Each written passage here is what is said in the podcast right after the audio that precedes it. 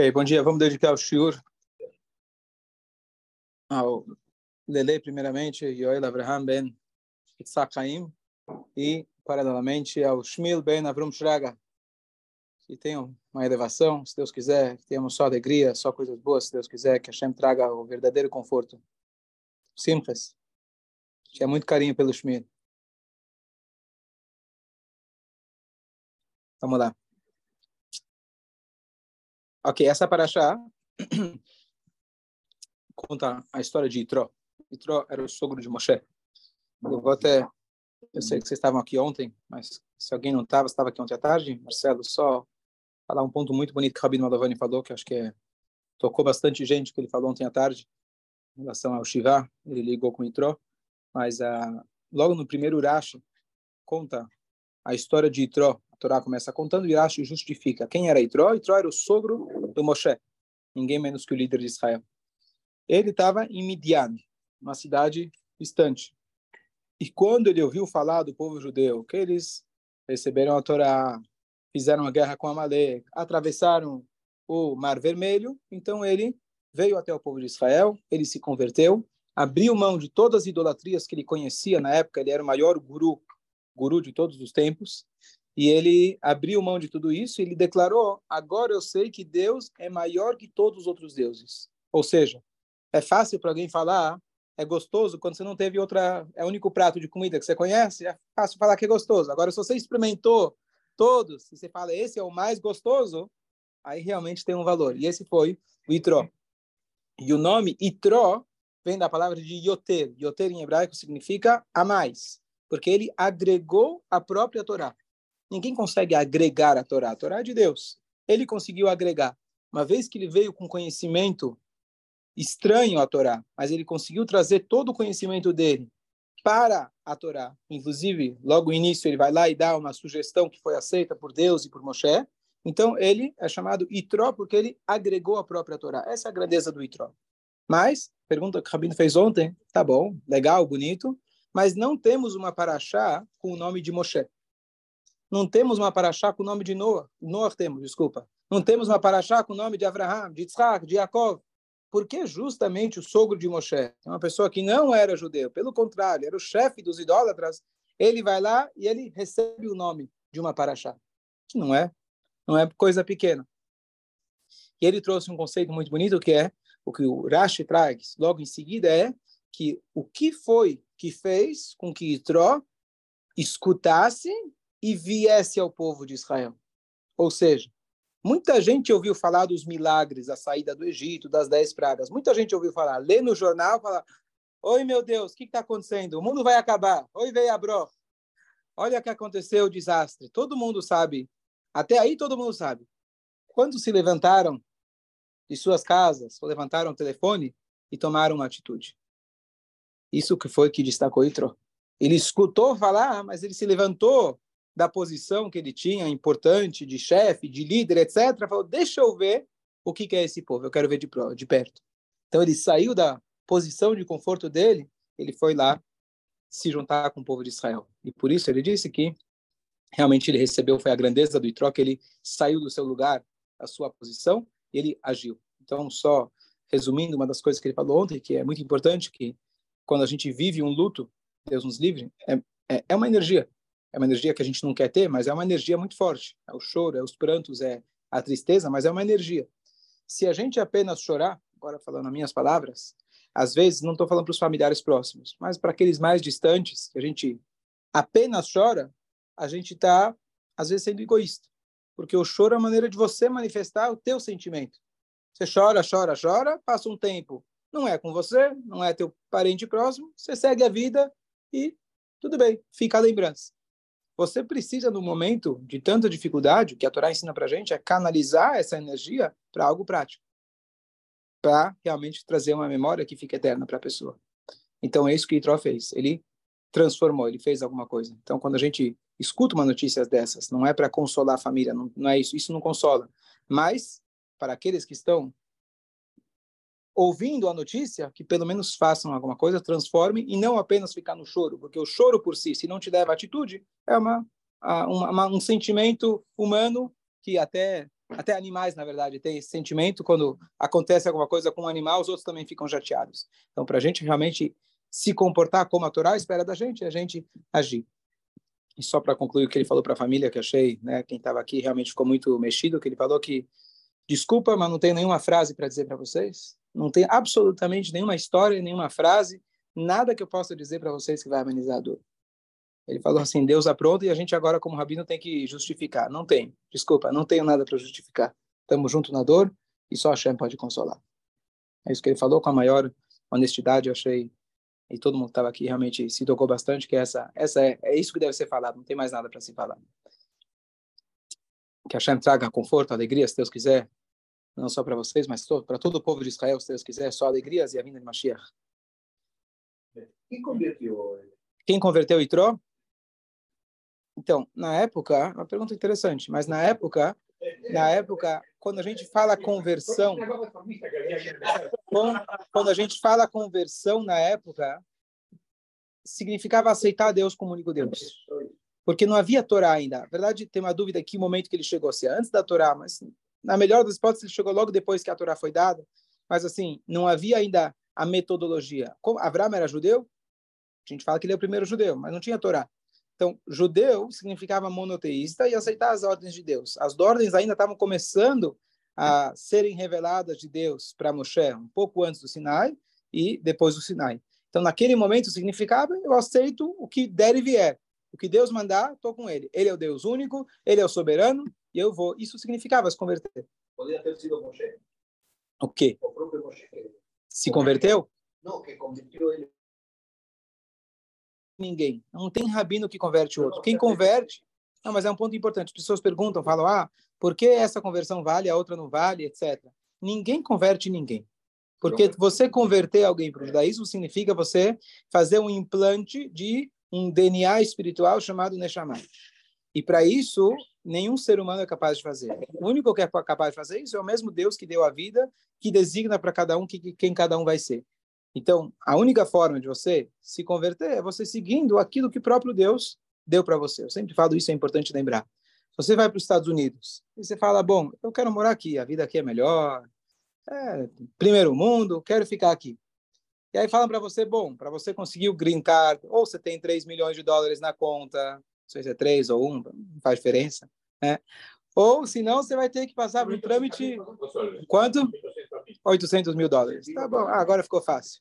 E aí, e aí você vai lá, chega alguém no fundo de quintal e fala para você, olha, eu vou te oferecer um negócio. Paga aqui 15 mil dólares, eu te consigo green card. Só que é fake. É o passaporte falso. Mais cedo ou mais tarde, você vai dar de cara com a parede. Não tem... Então, ou você faz direito, e o que, que significa fazer direito? As pessoas perguntam, eu vou deixar isso muito claro, é muito importante. Poxa, mas tem muito judeu que não faz nada, e eu faço muito mais mitzvot que muito judeu. É mais judeu que muito judeu. Pode ser, pode até ser. Mas a diferença é a seguinte: alguém que nasceu americano, ele vai ser americano para a vida. Pode ser um criminoso na prisão, mas ele vai ser americano, vai morrer americano. Alguém que não é americano e quer ganhar a cidadania americana, primeira coisa, antecedentes criminais. Segunda coisa, mostra que você é civilizado. Terceira coisa, se você tiver dinheiro, interesse do país, melhor ainda. Não é o caso da Torá, não é isso. Mas você tem que ter as condições e se comprovar e comprovar e comprovar por muitos anos, até que eles dão para você o green card, até depois de um tempo vão dar para você a cidadania. E o que, na verdade, é, uma, é um passaporte de cidadania, é um, é um documento de cidadania, porque você não nasceu lá. Então, muito mais quando alguém quer fazer essa transformação na vida dele. Então, ele realmente tem que se comprovar que ele realmente está fazendo com, com a sinceridade, com a honestidade. E aí sim, ele seguindo as ordens que a Torá dá para a gente, a Hashem vai dar para ele esse presente muito grande. Sim, hoje tem um americano que não quis ser americano. Nasceu americano e já não é americano. Abriu mão de ser americano? Sim. Tá bom, a cidadania até é uma coisa que dá para você trocar, Sim, mas tem coisas que não dá para você trocar. Ok. Renunciou a cidadania americana. É, exatamente. Eu não ia entrar nisso, mas é exatamente. Bom, vamos lá.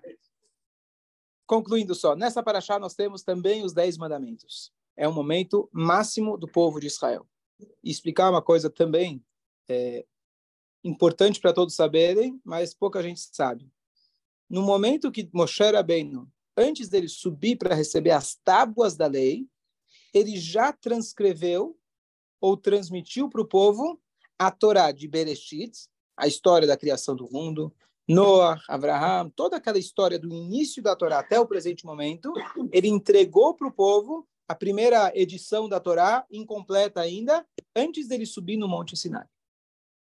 A tudo que aconteceu até aquele momento, antes ainda dele subir, Moshe Rabbeinu profeticamente escreveu tudo o que aconteceu, Bereshit, Noah, Tarará, entregou para o povo. Então essa foi a primeira edição da Torá, ainda por completar. Calma. Ah, então, o que aconteceu até essa paraxá Itró. Quando ele sobe no monte, ele desce com os dez mandamentos. Tudo bem, o primeiro quebra, fizeram idolatria, mas ele lá, ele sobe para receber apenas as duas tábuas que contêm não um rodo de Torá, tem os dez mandamentos. E agora, os próximos capítulos, episódios dessa temporada chamada Torá, então, tem uma discussão no Talmud quando que ela foi transcrita. Uma opção, conforme os eventos foram ocorrendo.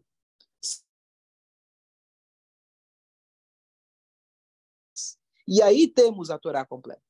Só aí.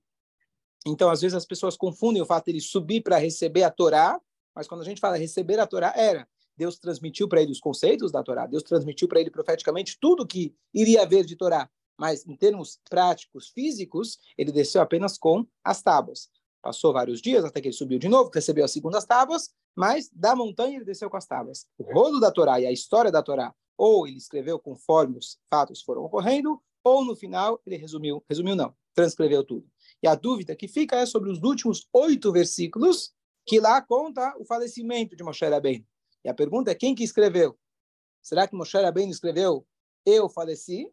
Pode ser, Deus falou para ele, ele escreveu, ou o Yoshua, que era o líder seguinte, que escreveu os últimos oito psukim. Mas tirando esses oito psukim, que é essa dúvida, Moshe Rabbeinu escreveu e entregou toda a Torá para o povo.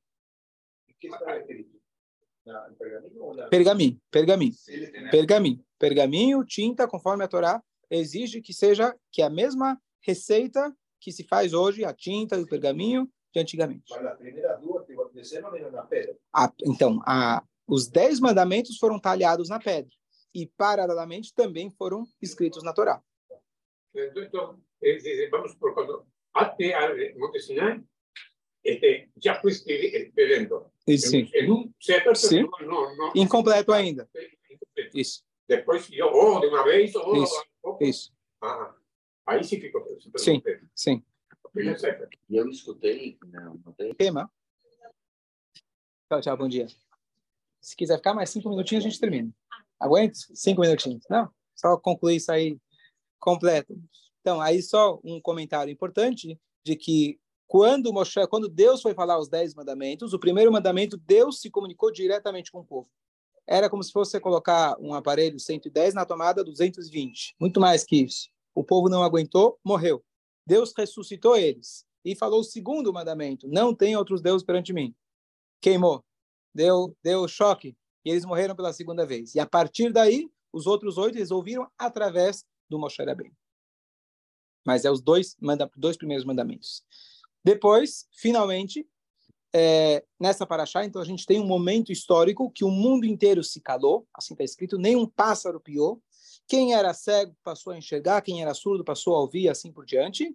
E Deus teve o maior momento de revelação de toda a história, que foi quando Deus desceu no Monte Sinai, se revelou para 3 milhões de pessoas, e ele falou: Esse é o profeta Moshe Rabbeinu, atestou ele como o verdadeiro e único profeta naquele momento, e é, deu a Torá para o povo judeu. Essa é a história incontestável que foi passada, já é passada há 3.333 e um pouco a mais de anos. E, é, é, e o que eu queria só concluir é que no final da Paraxá, depois de toda essa história, tarará, a Torá conclui contando uma única mitzvah. É isso só que eu quero concluir. A Torá fala uma mitzvah, aparentemente uma mitzvah simples e irrelevante para nós. Existia na época do templo um altar e lá se faziam sacrifícios. Altar é um lugar, pelo nome, já elevado. Como que você, quando vai servir no altar, você sobe até aquele altar? A Torá diz não pode ser escadas. Você tem que ter uma rampa. E assim era. Essa é a lei. E aí você pergunta, peraí, a gente acabou de falar os dez mandamentos. Aproveita o ensejo e fala uma coisa que o povo tem que ouvir mesmo. Fala uma coisa difícil, pesada, inspiradora. Você termina para achar com uma lei muito é, difícil de entender. E aí, então, só aqui vem uma mensagem muito bonita, que é o seguinte: a diferença de um de degraus para uma rampa, degraus, dependendo de como eles foram, forem a altura e largura deles, você precisa dar passos largos. Quando se fala que está subindo uma ladeira, você diminui a marcha da bicicleta. Por quê? Para você conseguir andar, você tem que dar passinhos pequenos. Depois que você recebeu toda a Torá, você, não toda a Torá, mas recebeu toda aquela revelação da Torá, você viu Deus, você está com vontade, agora eu vou transformar o mundo, agora eu quero mudar. O que, que você vai fazer? Dê um passo por vez. Essa é a única maneira que você vai conseguir Miyalebe Harashem, subir no monte de Hashem. E aqui só concluindo então também com esse pensamento agora, passando esse momento de Shivá tão doloroso e tão pesado. Então, às vezes a pessoa fala, não, eu vou transformar o mundo, eu quero mudar as coisas. Um passo pequeno. Um passo pequeno. Você quer subir no altar de Hashem? São passos pequenos e constantes que a gente consegue subir no nosso dia a dia. Que Hashem traga apenas alegrias a todos. Para o Hashem agora embaixo temos uma alegria, tem um Brit Milá, então vou concluir por aqui. Ok? Shabbat Shalom Hersh. Você pode mandar depois, por favor, a tua pergunta?